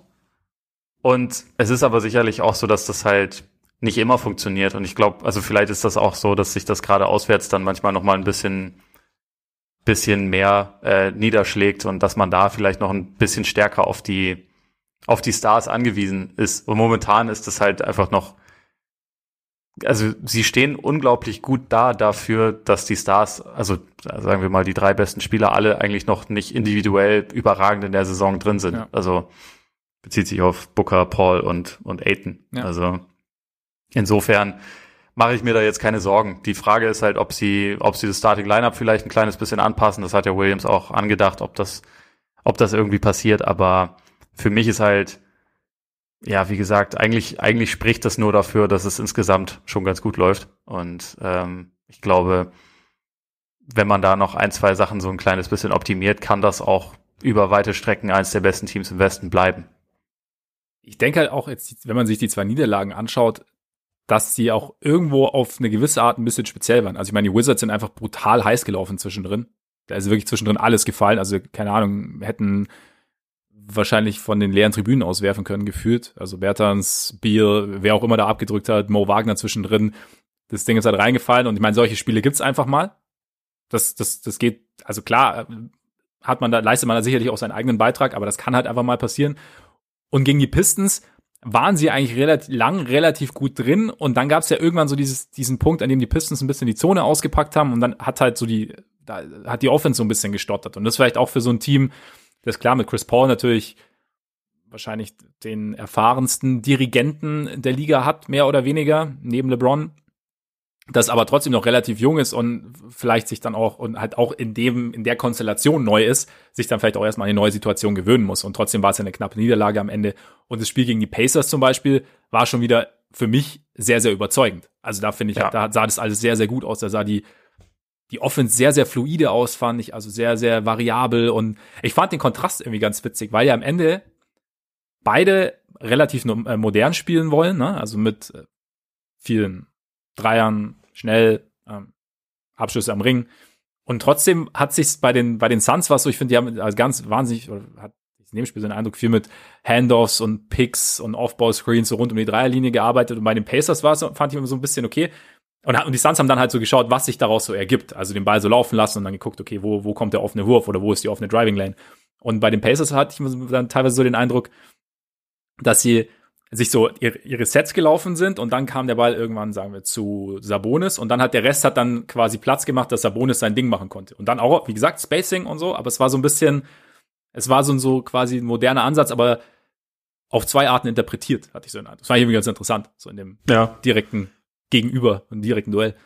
Ich finde halt bei den, bei den Suns echt spannend, dass sie schon zu einem echt großen Teil so diese Paul-Persönlichkeit auch angenommen haben. Also, das glaube ich, sie haben jetzt aktuell die zweitlangsamste Pace, nachdem sie irgendwie letzte Saison noch auf Platz 10 waren und ich finde, sie spielen sehr methodisch irgendwie. Mhm. Also, das, das passt vielleicht auch ein bisschen zu dem, was du meinst. Also, das ist so, äh, alles irgendwie ziemlich wohl überlegt ist und man, man versucht halt die richtigen Würfe zu finden, überhastet aber nichts dabei ja. und äh, es ist irgendwie eine, eine sehr interessante Balance drin. Also ich muss ja sagen, ich finde ja Chris Pauls Midrange-Game auch einfach immer noch wunderschön. Also auch wenn er jetzt bisher in dieser Saison als Scorer nicht, nicht groß oder also nicht wahnsinnig effektiv auch auftritt, aber an den Tagen, wo es damit läuft, ist, ist, ist es, finde ich, einfach geil, weil das halt auch so ein Stilmittel ist, was nicht viele Teams und nicht viele Spieler haben. Ja. Und äh, ich finde, dass irgendwie diese Kombination gut ist. Es ist halt echt einfach eine Frage, äh, warum seine Quoten aktuell so schlecht sind. So, so 28,6 Prozent von der Dreierlinie zum Beispiel ist halt, ist halt doch eher unter seinen Möglichkeiten und trotzdem merkst du halt, finde ich, schon richtig krass, dass einfach sein, sein Stempel irgendwie schon auf ja. diesem Team sozusagen äh, zu sehen ist. Es ist halt, ich finde es auch immer so geil, halt ihm zuzuschauen, wie er so durch die Defense gleitet und so guckt und dann da eine kurze Körpertäuschung und dann doch wieder und dann nochmal schaut, was, was ergibt sich gerade. Und das finde ich halt, und wie, da ist ein guter Punkt.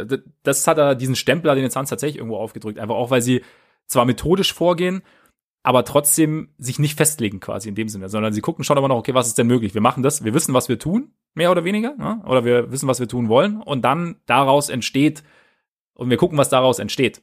Und äh, das finde ich eigentlich, also von daher, es ist ein sehr, sehr gut anzuschauendes Team, finde ich. Ja. Weißt du, wer der Einzige ist, der mich immer wieder aufregt, wenn ich ihn spielen sehe bei den Suns? Also mir kurz überlegen. Javon Carter, weil er zwei verschiedenfarbige Schuhe trägt, oder? nee, Javon Carter finde ich super. Ja, ist überragend. Ne? Also, ich finde es auch eher positiv natürlich und äh, defensiv sowieso auch sehr gut, aber ja, nee, wer dann? Aiton, also defensiv mittlerweile nicht mehr. Defensiv, also ich finde ihn mittlerweile defensiv besser als offensiv, was ich nie gedacht hätte vor mhm. so anderthalb Jahren. Aber also ich finde so als als Rim Protector wirkt er richtig gut und ich habe mir auch mal die Werte angeguckt. Also äh, wenn er der nächste Verteidiger ist, dann treffen Gegner am Ring äh, 11,6 Prozent schlechter. Und das ist schon ein Top-Wert. Also ich glaube, Miles Turner äh, zum Beispiel ist bei 13 Prozent und so. Also das ist, das ist sehr positiv, aber sein Offensivspiel regt mich irgendwie auf. Also weil es immer wieder der Turnaround-Jumper, immer wieder weg vom Korb, immer wieder weg vom Kontakt und irgendwie überhaupt nicht. Also er hat ja diese krassen physischen ähm, Attribute und hat ja eigentlich auch die Bewegung, ist sehr athletisch, sieht ja aus wie, also erinnert ja von der Physis her fast an, an David Robinson, spielt aber irgendwie immer weg vom Korb und das regt mich irgendwie wahnsinnig auf. Und also wenn man halt bei den Voraussetzungen, die er hat, der zieht aktuell 2,3 Freiwürfe pro Spiel. Das finde ich halt irgendwie alarmierend, weil das, also letztendlich diese Tendenz verstärkt sich ja irgendwie sogar noch im Vergleich zur, zur Saison davor. Das wundert mich. Aber findest du, dass er wirklich körperlich so, also ich, also er wirkt halt extrem, also ich finde, er wirkt sehr, sehr durchtrainiert, aber ich finde, also auf mich jetzt wirkt er eher so ein bisschen drahtig. Also weißt du, wie ich meine? Also wie David Robinson. Ja, aber David Robinson, war, David Robinson war ja der, der, also der Modellathlet, bevor es Modellathleten gab, quasi in den 90ern. Ähm, ja. Aber bei, bei Aiden habe ich immer so ein bisschen das Gefühl, also ich, ich, ich hatte oft den, den Gefühl, das Gefühl, dass er körperlich, also was jetzt halt die Masse angeht, da teilweise so ein bisschen unterlegen ist, wenn er jetzt gegen andere Big Men spielt. Oder dass er, oder vielleicht auch fühlt er sich nicht so wohl, aber dass er halt, dass er eher eine, eine, eine Athletik mitbringt und andere vielleicht ein bisschen kräftiger sind. Weiß ich nicht, war jetzt so ein bisschen, bisschen mein Eindruck. Deswegen. Also ja, was die reine Masse angeht, hast, hast du, hast du, glaube ich, recht. Also ich weiß, was du meinst. Aber er hat halt, also ich meine, Athletik und Kraft und Schnelligkeit sollten dir ja eigentlich auch dabei helfen, zum Kopf ja, zu kommen. Also er sieht aus, zumindest als sollte er schneller sein als jeder Center. Ja. So, abgesehen vielleicht von Anthony Davis. Ich meine, Anthony Davis ist ja auch kein, äh, kein unglaublich Check. massiger Typ, ne? Aber das ist, das ist ja im Prinzip jemand, der, der physisch da ja. Ja. vielleicht in den, Sinn, in den Sinn kommt. Und ich finde halt auf jeden Fall, dass Aiton das bisher nicht gezeigt hat, dass er das irgendwie offensiv einzusetzen vermag, diese, mhm diese Qualität, die er da hat. Und ich meine, er hat ja einen guten Touch, er kann ja seine, seine Würfe aus der Mitteldistanz auch treffen, aber ich wünsche mir halt bei so jemandem, dass er halt auch ein bisschen mehr das einfach integriert, dass er, mhm.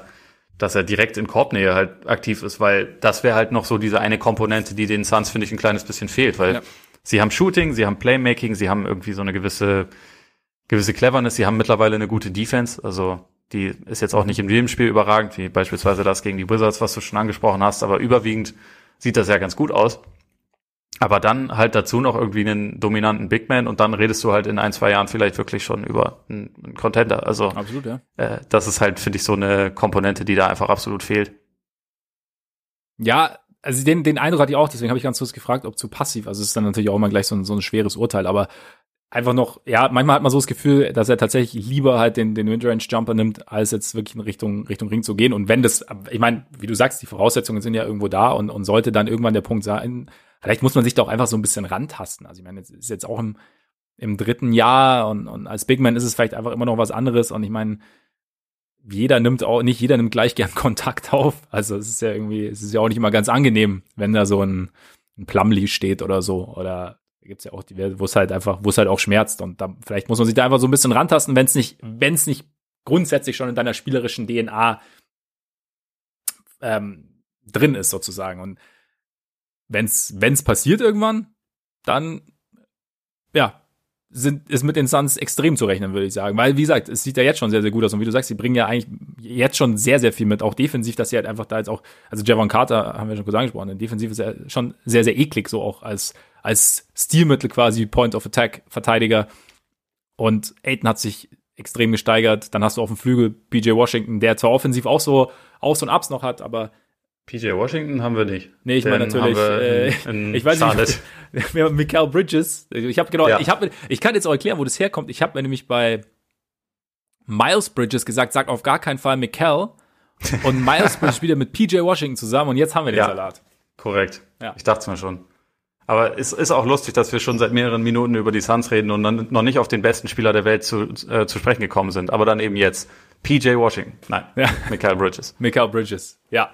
Den, über den haben wir ja vor zwei Wochen schon mal ein bisschen als einen unseren, unserer positiv auffallenden Spieler der ersten Spiele gesprochen.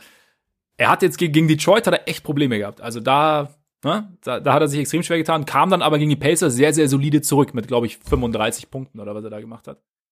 Ja, ich glaube 34 auf jeden 34, Fall war ein Career genau. High für ihn und ich glaube gegen die Wizards war er auch so ziemlich der einzige, der eigentlich Normalform hatte. Ja. Und irgendwie auch sechs von neun von der Dreierlinie getroffen oder so. Also läuft ganz gut bei ihm. Ja, sehr, ja, wir haben ja auch damals schon gesagt, also sein Offensivspiel wirkt halt relativ vielseitig für eigentlich einen Rollenspieler, ne? Ja. Und die, also eigentlich dachte ich ja immer, dass die Defensive seine wichtigste Komponente ist, aber ja. aktuell ist halt auch, geht halt offensiv irgendwie auch so ziemlich alles und dann ist das schon ein ziemlich perfekter, per, perfekter Wing. Absolut. Cam Johnson. Auch dazu. Cam Johnson muss man sagen, ne? Das war, äh, den, über den Pick haben auch relativ viele Leute gelächelt, ja. einfach weil es so ein doch eher älterer Spieler ist, der irgendwie nur für seinen Wurf aufgefallen ist, aber findet sich gut zurecht in der NBA, muss man sagen. Ja, also passt da gut rein. Ja. Wie, wie schätzt du Booker bis jetzt ein? Ich finde, Booker nimmt sich so ein bisschen was er braucht. Äh, mhm. Checkt, glaube ich, auch, dass er noch jederzeit deutlich mehr machen kann. Aber also ich habe bei ihm das Gefühl, dass er einerseits das gerne mitnimmt, dass äh, jemand wie Bridges jetzt gerade halt auch heiß läuft und andererseits sich auch noch ein bisschen daran gewöhnt, neben Paul zu spielen. Und ich kann mir aber vorstellen, dass sein Scoring in nächster Zeit auch noch mal eine Ecke hochgehen wird, weil 23 ist für jemanden mit dem mit dem Skillset eigentlich wahrscheinlich ein bisschen wenig. Und äh, ich glaube auch, dass das also dass er auf jeden Fall auch noch einen Schritt zu gehen hat, aber also er gefällt mir schon trotzdem gut, weil Devin Booker einfach ein überragender Spieler ist. Und er, er muss sich halt auch erstmal dran gewöhnen, dass er jetzt auf einmal so viel Qualität noch neben sich hat, weil das halt bisher in seiner, in seiner NBA-Zeit auch noch nicht unbedingt immer der Fall gewesen ist. War nicht selbstverständlich. Nee, aber stimmt, er scheint sich so ein bisschen, ein bisschen ranzutasten irgendwie und dann hin und wieder mal zu übernehmen und dann aber auch zu gucken, halt, okay, wie, glaube ich, also macht auch vielleicht so ein bisschen den Eindruck, zu gucken, was, was er, wie viel er machen kann, ohne den anderen zu viel wegzunehmen oder wie, wie er das maximieren kann. Und da finde ich zum Beispiel bei den, bei den Suns allgemein, da habe ich schon den Eindruck, dass da eine Bereitschaft da ist, zusammenzuspielen. Ja. Und halt immer Booker neigt vielleicht fast ein kleines bisschen zum Extra-Pass im Moment. Ja. Also, wodurch auch irgendwie dann vier Turnover zustande kommen, was gar nicht unbedingt ja. Ja. passieren müsste. Also manchmal darf, dürfte er ruhig noch ein bisschen eigen, äh, eigensinniger sein, aber da grundsätzlich, dass diese Bereitschaft da ist zum Extra-Pass, ist ja eigentlich was, was Positives ja. für das Team. Ja, auch fürs Gesam also im gesamten Team auch. Und, und das ist, glaube ich, halt, also für ein Team, das im Endeffekt in seiner Entwicklung nicht mehr ganz am Anfang steht, aber halt doch noch in einer relativ frühen Phase der Entwicklung ist, ist das ja, ist das für mich ein, ein sehr, ja, macht es, macht es Hoffnung quasi, dass es funktioniert, weil einfach, wenn, so, solange die Bereitschaft da ist, die Qualität da ist, das heißt, wenn man sich dann irgendwann zusammenfindet, ein bisschen besser weiß, wer was auf dem Court macht, wer wo steht, wer, wessen Tendenzen wann am besten eingesetzt werden sollen, dann kann das sehr, sehr gut funktionieren. Hingegen, wenn du genau das gleiche Skillset hast und jeder guckt so ein bisschen eher nach sich, dann wird es schwieriger. Und das habe ich bei den Suns nicht den Eindruck bis.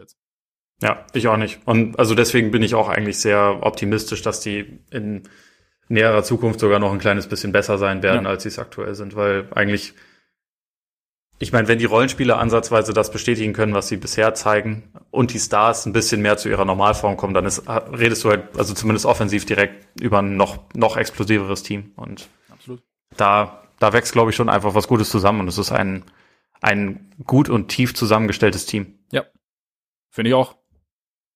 Und ich finde das ein sehr schönes Schlusswort. Schon auch. Schon, oder?